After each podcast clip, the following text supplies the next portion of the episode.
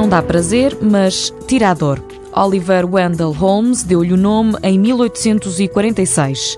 Anestesia. Não serve per si, mas sim permite que técnicas sejam utilizadas sobre nós, tornando-nos a vida muito mais confortável, ou seja, viver com dentes de modo muito mais saudável e sem uh, dor. É um estado induzido que, para Helder Cortes, investigador da Universidade de Évora, pode criar conforto em situações nada confortáveis. Algo que, sem dúvida, me faz perceber que a ciência serve para nos tornar a vida muito mais confortável é quando estou sentado na cadeira do dentista, não é?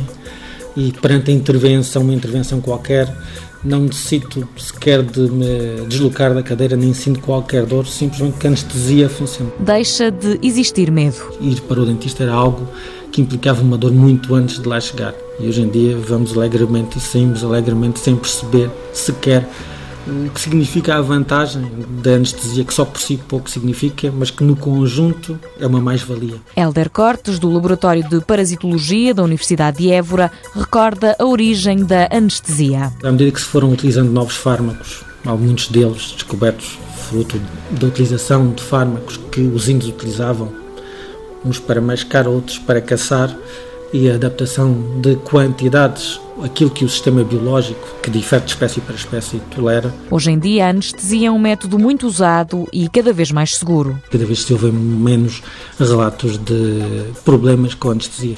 Princípios ativos utilizados hoje são muito mais seguros e a maior parte são voláteis, ou seja, facilmente se interrompe a anestesia, neste momento tudo se faz por ventilação e a forma de recuperar o paciente, caso algum problema aconteça, que continua a acontecer naturalmente, é muito mais fácil de o processar. O uso de anestesia local é indicado para operações simples que envolvem pequenas áreas, como algumas cirurgias plásticas ou para suturar cortes.